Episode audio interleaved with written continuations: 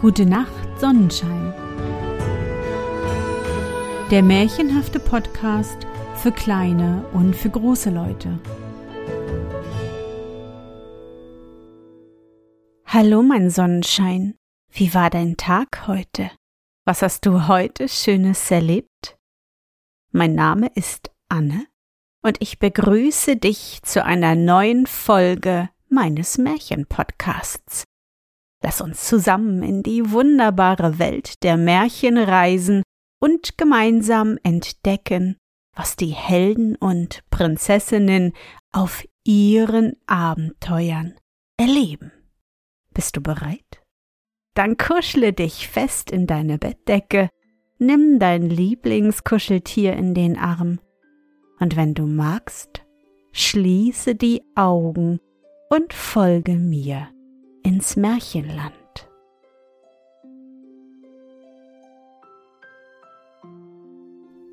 Das goldene Spinnrad Eine arme Witwe hatte zwei Töchter, die Zwillinge waren. Sie glichen sich in ihrem Äußeren so sehr, dass man sie nicht unterscheiden konnte. Um desto verschiedener waren sie in ihrem Wesen. Dobrunka war gehorsam, arbeitsam, freundlich und verständig, kurz ein überaus treffliches Mädchen. Sloboha dagegen war schlimm, rachsüchtig, unfolgsam, faul und hoffärtig und hatte überhaupt alle Untugenden, die zusammen bestehen können. Dennoch hatte die Mutter Sloboha weit lieber und erleichterte ihr's, so viel sie nur vermochte. Sie wohnten im Wald in einer kleinen Hütte, wohin sich selten wer verirrte, obwohl es nicht weit von der Stadt war. Damit Sloboha etwas lerne, brachte sie die Mutter zur Stadt in einen Dienst, wo es ihr ziemlich gut erging. Dobrunka musste indes die kleine Wirtschaft führen. Wenn sie früh die Ziege gefüttert, das schlichte Mahl bereitet, Stube und Küche reingekehrt und in Ordnung gebracht hatte, musste sie sich noch, sofern's nicht notwendigere Arbeit gab, zum Spinnrad setzen und spinnen. Ihr feines Gespinst verkaufte dann die Mutter in der Stadt und kaufte von dem Gelde nicht selten ein Kleid für Sloboha. Die arme Dobrunka erhielt niemals das geringste davon. Dessen ungeachtet liebte sie ihre Mutter, und obwohl sie den ganzen Tag kein freundliches Gesicht von ihr bekam, noch ein gütiges Wort hörte, so gehorchte sie doch stets ohne Unwillen und Widerrede und murrte nicht einmal in Gedanken gegen sie. Einst ging die Mutter in die Stadt. Das rate ich dir, dass du nicht müßig bist, während ich fort bin, sagte sie zu Dobrunka, die ihr ein Stück Weges das Bündel mit dem Gespinst tragen half. Ihr wisst doch, Mütterchen, dass ich mich nicht zur Arbeit nötigen lasse. Folglich werd ich auch heut, wenn ich zuvor aufgeräumt habe, fleißig spinnen, dass ihr mit mir zufrieden sein sollt. Als sie der Mutter das Bündel gereicht, kehrte sie in die Hütte zurück, und nachdem sie in der Stube und Küche alles in Ordnung gebracht, setzte sie sich zum Spinnrad und spann. Es war ihre Gewohnheit, dass sie, wenn sie allein zu Hause war, beim Spinnen sang. Drum begann sie auch diesmal, nachdem sie sich gesetzt, mit heller Stimme alle Lieder nacheinander zu singen, die sie kannte da hörte sie draußen plötzlich Pferdegestampf. Sie denkt bei sich, wer mag sich zu uns her verirrt haben? Ich muss doch mal nachsehen. Sie steht vom Spinnrad auf und guckte durch das kleine Fenster hinaus, wo sie einen jungen Mann vom feurigen Rosse absteigen sieht. Das ist aber ein schöner Herr, flüsterte sie für sich, indem sie fortwährend beim Fenster bleibt wie gut ihm der Pelz und wie gut ihm die Mütze mit der weißen Feder zu den schwarzen Locken steht. Jetzt bindet er sein Pferd an und geht zu uns. Ich muss doch sehen, was er will. In diesem Augenblicke trat der junge Herr zur Türe herein, denn damals gab's noch keine Riegel und Schlösser, und es ging doch niemandem etwas verloren. Gott grüß dich, Maid, sprach er zu Dobrunka. Euch gleichfalls, Herr, entgegnete sie. Was wünscht ihr? Etwas Wasser zum Trinken, ich habe großen Durst. Ich will euch sogleich dienen, setzt euch indes. Sie lief, nahm den Krug, spülte ihn reichlich aus, schöpfte Wasser am Brunnen und brachte es dem Herrn. Möchte euch gern mit etwas Besserem aufwarten, doch ich habe nichts anderes. Sieh, wie's mir schmeckt, versetzte der Herr, ihr den leeren Krug reichend. Dobrunka stellte ihn wieder an seinen Platz, ohne zu bemerken, dass ihr der Herr indes einen Beutel mit Geld heimlich unter das Kissen gesteckt hatte. Dank für die Erfrischung und erlaubst du's, komm ich morgen wieder. Wenn's euch Vergnügen macht, so kommt. Hierauf reichte er Dobrunka die Hand, ging hinaus und schwang sich aufs Ross und ritt davon. Dobrunka setzte sich wieder zu ihrem Spinnrad, doch das Bild des jungen Mannes schwebte beständig vor ihr. Noch niemals war ihr der Faden so oft gerissen wie dieses Mal. Abends kam die Mutter nach Hause und erzählte eine Menge, was Sloboha schon kenne und wie sie vom Tag zu Tag schöner werde. Zuletzt fragte sie Dobrunka, Hast du nichts gehört? Es soll hier eine große Jagd gewesen sein. Ach ja, ich vergaß euch zu sagen, dass ein Herr bei uns einkehrte. Er bat mich um etwas Wasser, das ich ihm sogleich brachte. Er hatte ein schönes Pelzkleid an. Wisst ihr, als wir in der Stadt waren, sahen wir auch Herren in solchem Pelzanzug, eine Mütze mit weißer Feder auf dem Kopf. Um die Schulter trug er eine Armbrust. Wahrscheinlich war es einer von den Jägern, Nachdem er getrunken, setzte er sich auf seinen Rappen und ritt fort. Das jedoch verschwieg Dobronka, dass ihr beim Scheiden die Hand gedrückt und versprochen wurde, morgen wiederzukommen. Abends, als Dobrunka die Betten zurechtmachte, fiel ein schwerer Beutel mit Geld heraus. Verwundert hob ihn Dobrunka auf und reichte ihn der Mutter. Wer hat dir das Geld gegeben? Mir? Niemand. Vielleicht hat es der Herr hierher gesteckt, sonst wüsste ich nicht, wie es hergekommen ist. Die Mutter leerte den Beutel auf dem Tisch aus. Es war lauter Gold. Um des Himmels willen so viel Geld, wunderte sich die Alte. Das muss ein reicher Herr sein. Vielleicht hat er die Armut bei uns wahrgenommen und ein mildes Werk geübt. Gott möge ihn segnen dafür. Dann scharrte sie das Geld zusammen und verwahrte es in der Truhe. Wenn Dobrunka sonst zur Ruhe ging, schlief sie, von der Tagesarbeit ermüdet, bald ein, doch diesmal vermochte sie's durchaus nicht. Immer schwebte ihr das Bild des Reiters vor Augen, und erst spät nachts kam ihr der Schlummer. Da träumte sie, sie befinde sich in einem großen Schlosse und sei die Gemahlin eines mächtigen Herrn, und dieser mächtige Herr sei der Reiter, den sie gestern gesehen. Es ward ein großes Festmahl gegeben, bei dem viele Gäste anwesend waren. Da stürzte plötzlich eine schwarze Katze auf sie los und haute die Krallen tief in ihr Herz, dass ein Blutstrom ihr weißes Gewand bespritzte. In diesem Augenblicke schreit Dobrunka auf und erwacht. Das war ein sonderbarer Traum, sagte sie zu sich. Wie wird das enden? Er fing so schön an, allein die grausame Katze verdarb alles. Das bedeutet nichts Gutes. Mit dieser Traumdeutung stand Dobrunka auf und begann sich anzukleiden. Sonst brauchte sie nicht viel Zeit dazu, doch diesmal konnte sie nicht genug Sorgfalt darauf verwenden. Sie flochte sich das Haar und durchwand es mit roten Bändern, was sie nur an Feiertagen zu tun pflegte. Ihr Röckchen war bloß von Zeug, doch rein und mit einem Bande gesäumt. Dazu hatte sie ein Schnürleibchen von Damast und ein Hemd weiß wie Schnee. Als sie sich so angezogen, war sie gar lieblich anzuschauen. Dann ging sie an ihre Arbeit. Als der Mittag nahte, hatte sie am Spinnrad keine Ruhe. Immerfort machte sie sich draußen etwas zu schaffen, und dies nur, um den Reiter zu erspähen. Der ließ nicht lange auf sich warten. Dobrunka aber, als sie ihn von der Ferne gewahrte, lief geschwind zu ihrem Spinnrad, damit er sie nicht sehe und sich nicht denke, sie habe nach ihm gespäht. Als er angekommen, sprang er vom Pferde, trat in die Stube und grüßte sie artig. Dobrunkas Herz pochte so stark, dass ihr das Schnürleibchen schier zu eng ward. Die Mutter sammelte Holz im Wald. Dobrunka war folglich allein. Als sie ihn begrüßte und eingeladen, sich zu setzen, ging sie wieder zu ihrem Spinnrad. Hast du gut geschlafen?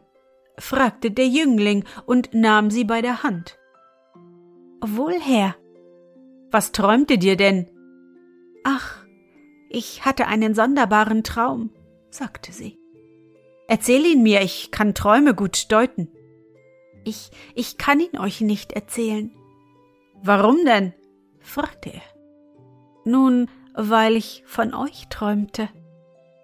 Ja, eben deshalb musst du mir den Traum erzählen.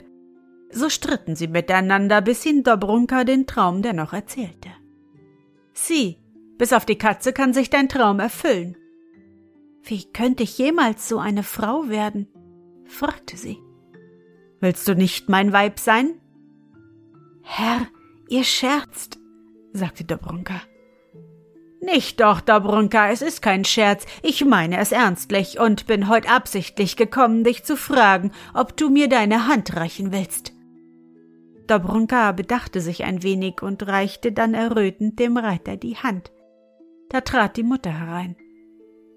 Der Jüngling grüßte sie, eröffnete ihr sogleich ohne Umschweife, dass er Dobrunka lieb habe, so wie sie ihn, und dass ihnen zu ihrem willkommenen Glücke nichts fehle als der mütterliche Segen.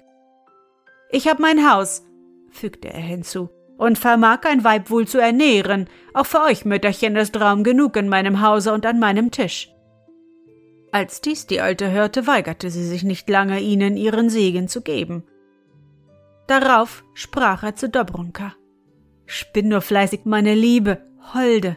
Bist du dir dein Hochzeitshemd gesponnen, komm ich, um dich zu werben. Dann küsste er sie, reichte der Mutter die Hand, schwang sich auf seinen Rappen und ritt schnell davon. Und von dieser Zeit an ging die Mutter mit Dobrunka viel freundlicher um.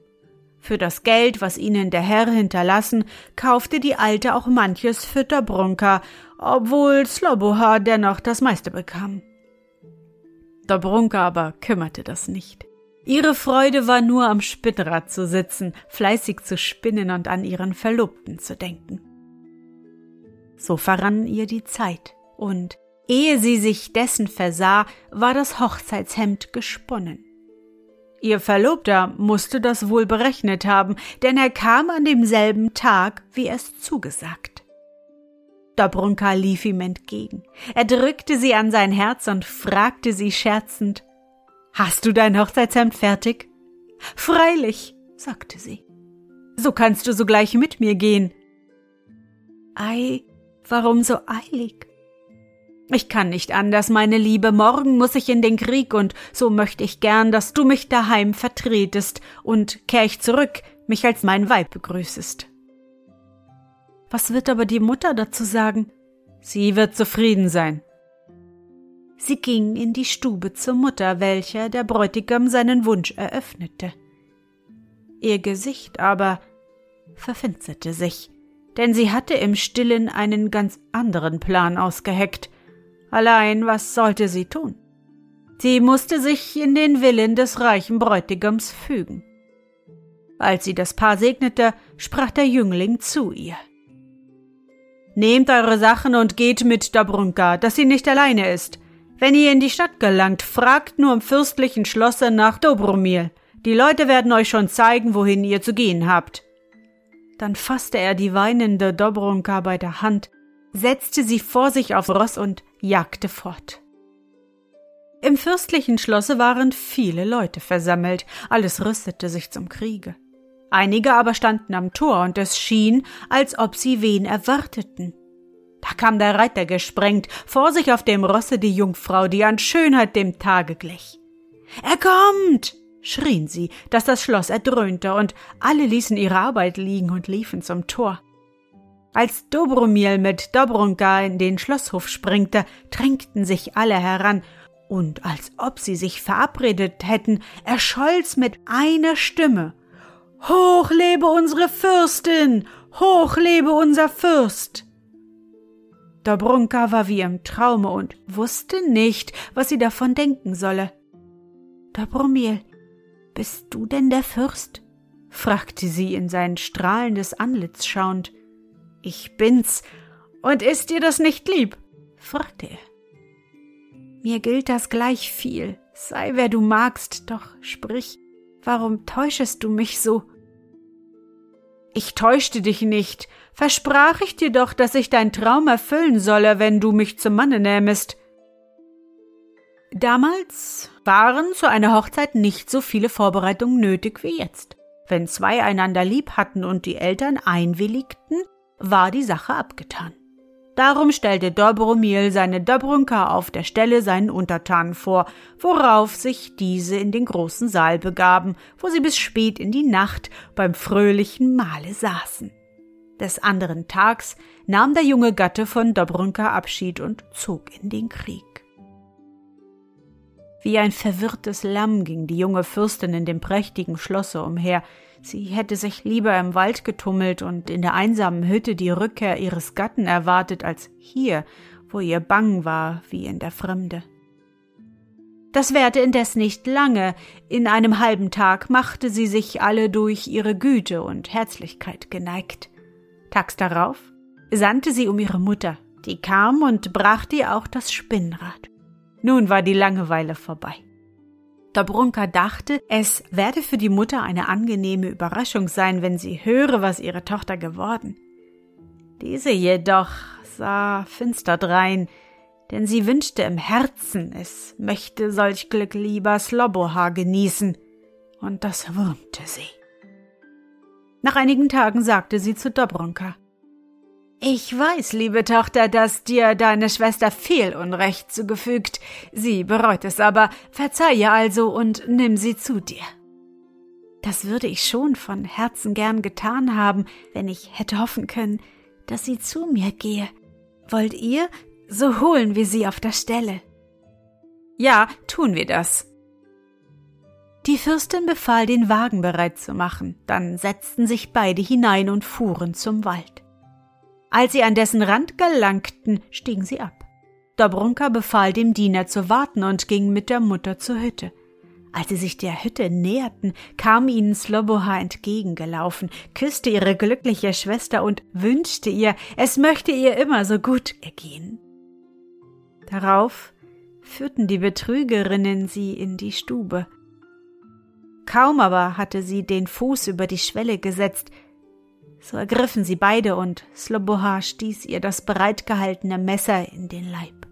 Dann hieben sie ihr Hände und Füße ab, nahmen ihr die Augen und schleppten Dobrunka in den Wald.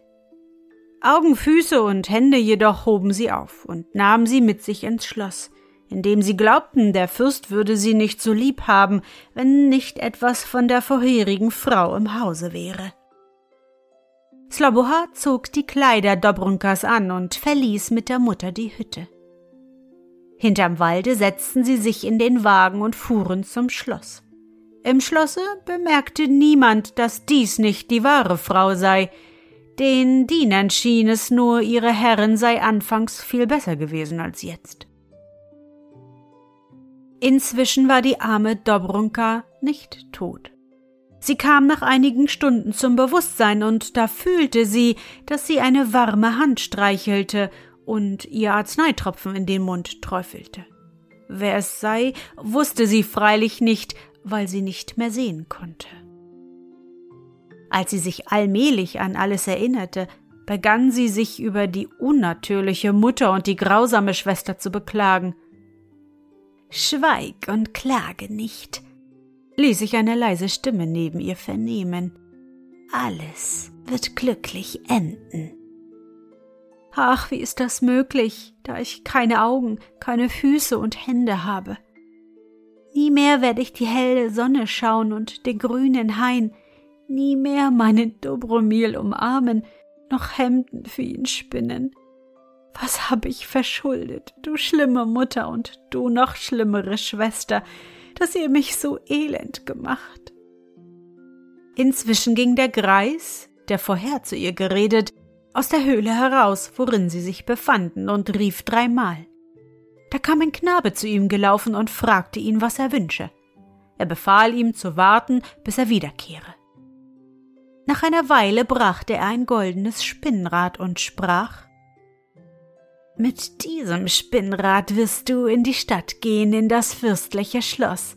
Dort wirst du dich mit ihm hinsetzen, und fragt dich jemand, was es koste, so sagst du zwei Augen und gibst es niemandem, der dir nicht zwei Augen bringt.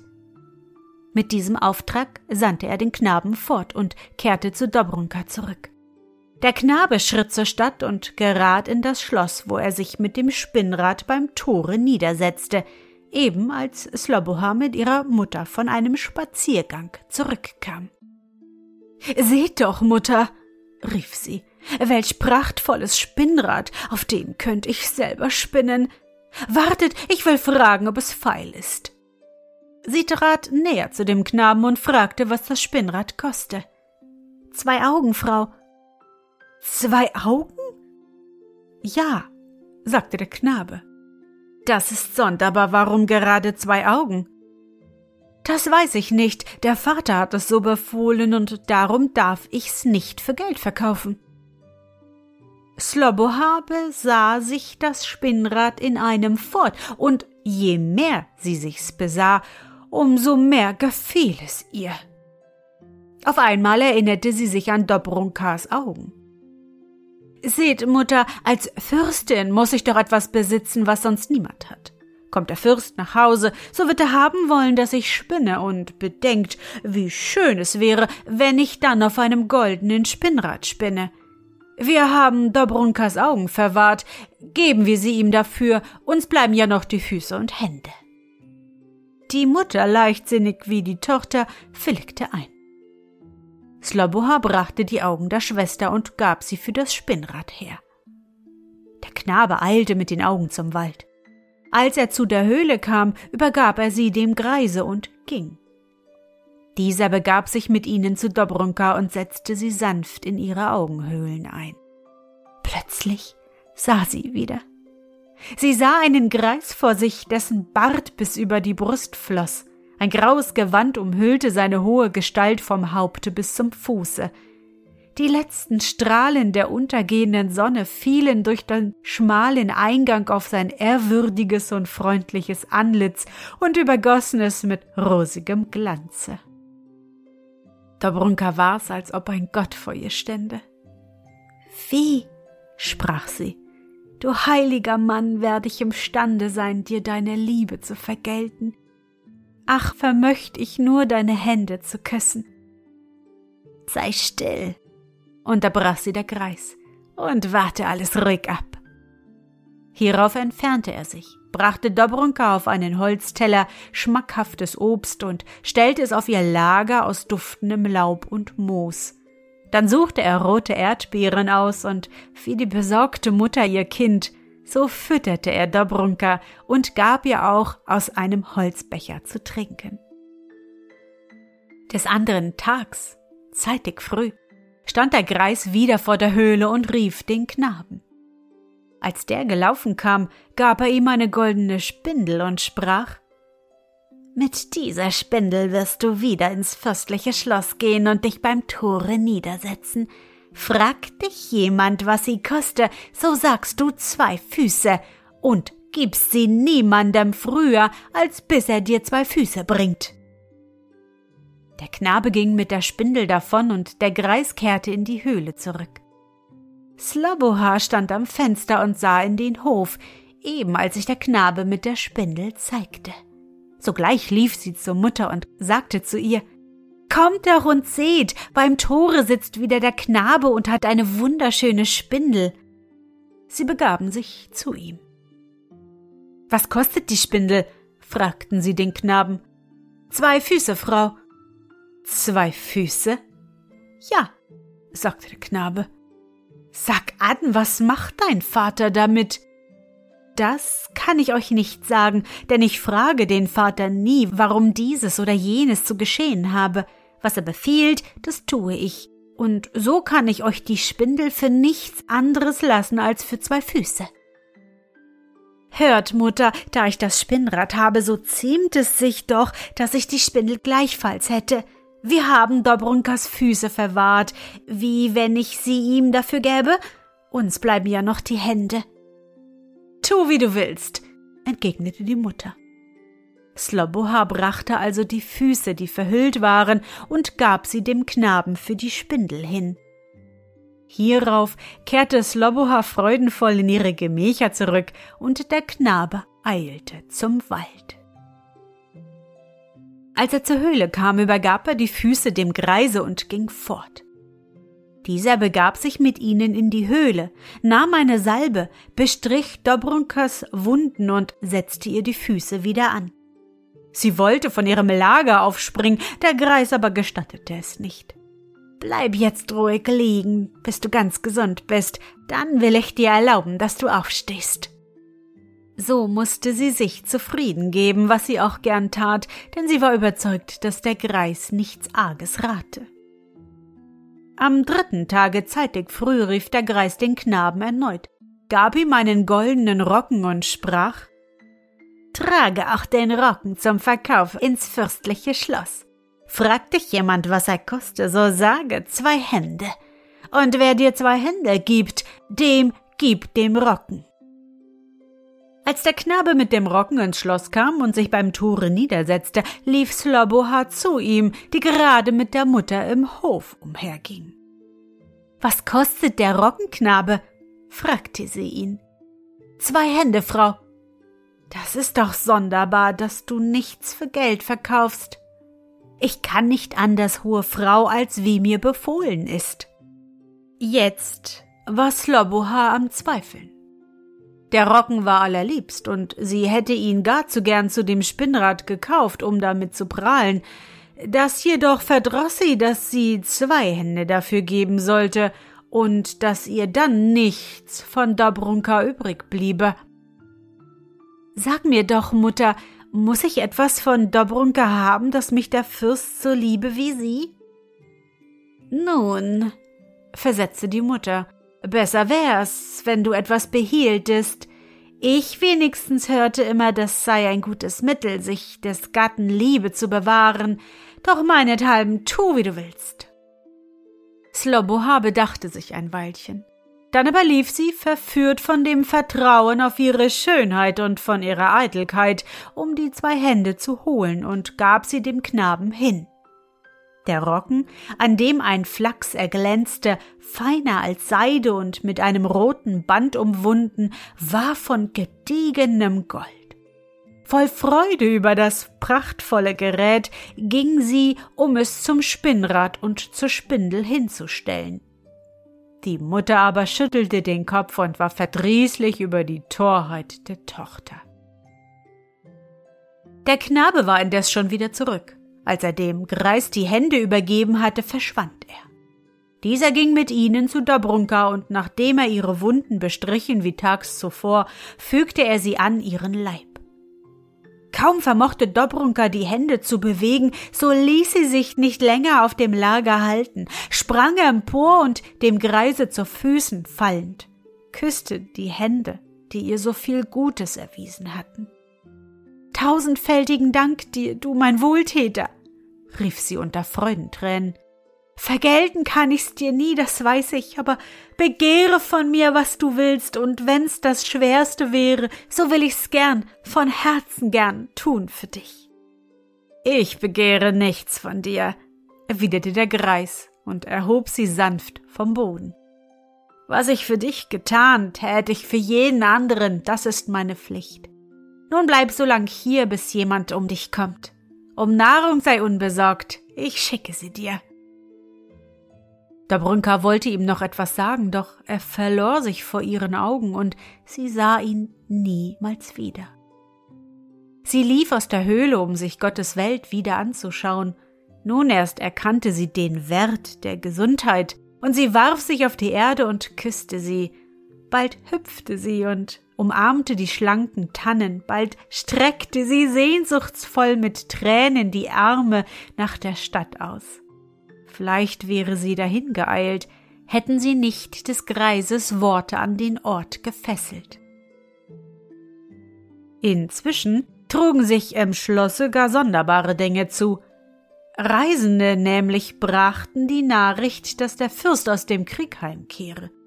Alle freuten sich auf den guten Herrn, denn sie waren mit der Frau nicht sehr zufrieden. Sloboha und ihre Mutter ward doch ein wenig Angst, wie es ausfallen werde. Nach einigen Tagen kam der Fürst. Mit freudigem Antlitz lief ihm Sloboha entgegen und er drückte sie mit Inbrunst an sein Herz. Nun hatte sie keine Angst mehr, dass er sie erkennen werde. Erst wurde ein Festmahl bereitet denn mit dem Fürsten waren viele Gäste gekommen, die bei ihm ausruhen und einige Tage in heiderer Lust zu bringen wollten. Sloboha, die an Dobromils Seite saß, konnte ihn nicht genug betrachten, der stattliche Fürst gefiel ihr, und sie war froh, dass ihr der Streich mit der Schwester so wohl gelungen war. Als das Fest vorüber war, fragte Dobromil seine vermeintliche Gemahlin, wie hast du die Zeit zugebracht, meine Liebe? Gewiss hast du gesponnen. Du hast's erraten, antwortete Sloboha gleißnerisch. Aber mein altes Spinnrad ist verdorben. Es kam ein Knabe her und bot ein wunderschönes goldenes Spinnradpfeil, das habe ich mir statt des früheren gekauft. Das musst du mir zeigen, sprach der Fürst, nahm sie bei der Hand und führte sie aus dem Saal. Sie ging mit ihm in das Gemach, wo sie das Spinnrad aufbewahrt hatte, und zeigte es ihm. Dobromil gefiel das Spinnrad sehr. Setz dich, Dobrunka, sprach er, und spinn darauf. Ich möchte dich gern wieder einmal spinnen sehen. Sie ließ sich nicht lange nötigen und setzte sich geschwind zum Spinnrad. Sie drückt mit dem Fuße auf den Tritt, um das Rad in Schwung zu bringen, da schallte es aus dem Spinnrad heraus. Herr, miss ihr keinen Glauben bei, sie ist voll Trug und Gleisnerei, dein wahres Weib, sie war es nie, dein Weib ist ermordet, gefallen durch sie. Sloboha war wie vom Donner gerührt.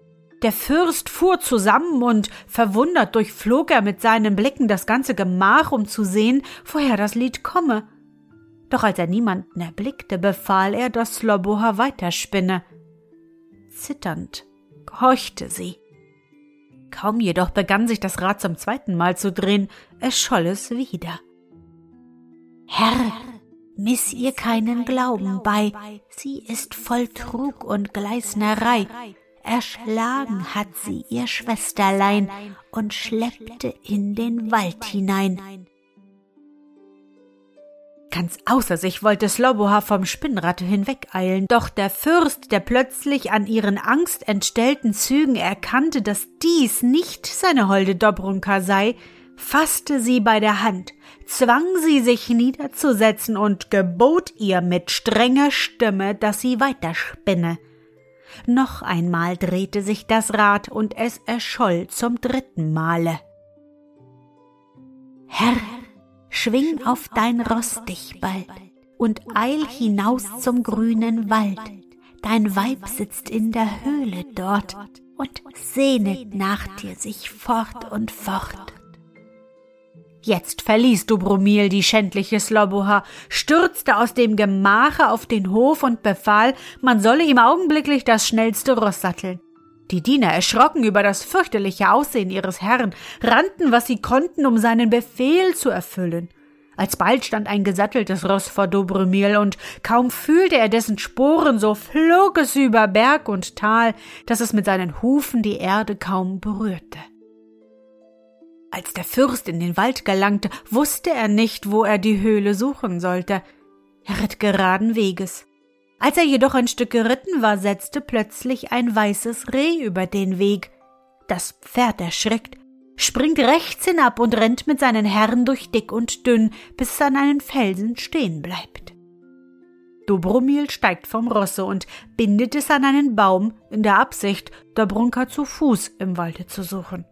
Er kletterte zuerst auf den Felsen, da sieht er zwischen den Bäumen etwas blinken. Begierig zu erfahren, was es sei, kletterte er weiter und steht auf einmal vor einer Höhle. Doch Welche Freude für ihn, als er hineintritt und seine Dobrunka erblickt. Er fällt ihr um den Hals, umarmt und küsst sie, und nachdem er lange genug ihr liebreizendes Antlitz betrachtet hat, ruft er Wo hatte ich nur meine Augen, dass ich dich, du Engel, von deiner teuflischen Schwester nicht unterschied? Was weißt du von meiner Schwester? Wer sagt dir etwas? fragte Dobrunka, die von dem Spinnrad nicht das geringste wusste. Da erzählte ihr der Fürst alles, und sie berichtete ihm, was sich nach seinem Abzug mit ihr zugetragen. Von der Zeit an, wo mich der Greis verließ, schloss sie, bringt mir täglich ein kleiner Knabe zu essen. Hierauf ließen sie sich zusammen auf den Rasen nieder, und sie brachte ihm auf einem Holzteller Obst zur Labung. Nachdem sie gegessen und ein wenig geplaudert, nahmen sie den Holzteller und den Holzbecher zum Andenken mit sich und stiegen den Felsen hinab. Dobromir setzte sein wahres Weib vor sich aufs Pferd und jagte mit ihr heim.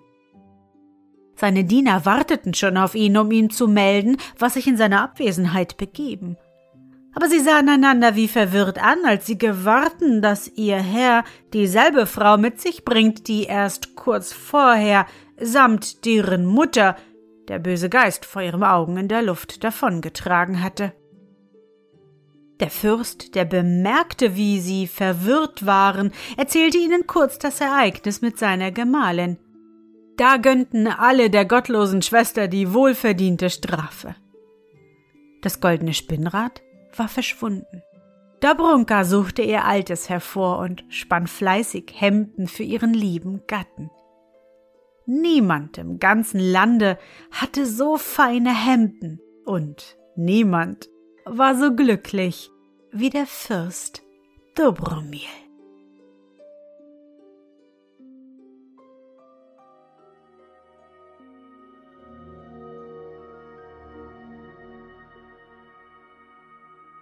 Na Sonnenschein, bist du noch wach? Das war das Märchen Das goldene Spinnrad, aufgeschrieben von Josef Wenzig.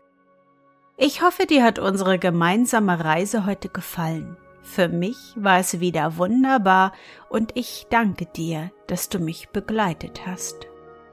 Und bevor du nun die Augen schließt und in dein Traumland reist, möchte ich mit dir nochmal an dein schönstes Erlebnis heute denken.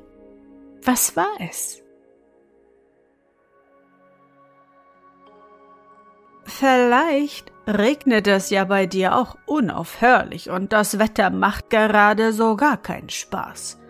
Doch Statt muffelig in der Ecke zu sitzen, hast du dir die Gummistiefel und den quietschgelben Regenmantel angezogen und bist mutig in jede Pfütze gesprungen.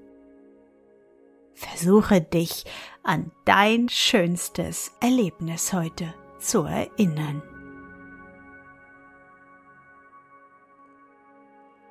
Und was war dein schönstes Erlebnis heute und wie fühlst du dich dabei? Suche dir auch heute wieder den schönsten Moment aus und präge ihn dir gut ein. Und wenn du magst, kannst du ihn auch malen oder im Zauberbuch aufschreiben. Und nun? Gute Nacht, Sonnenschein. Schlaf gut und träum was Schönes. Wir hören uns bald wieder.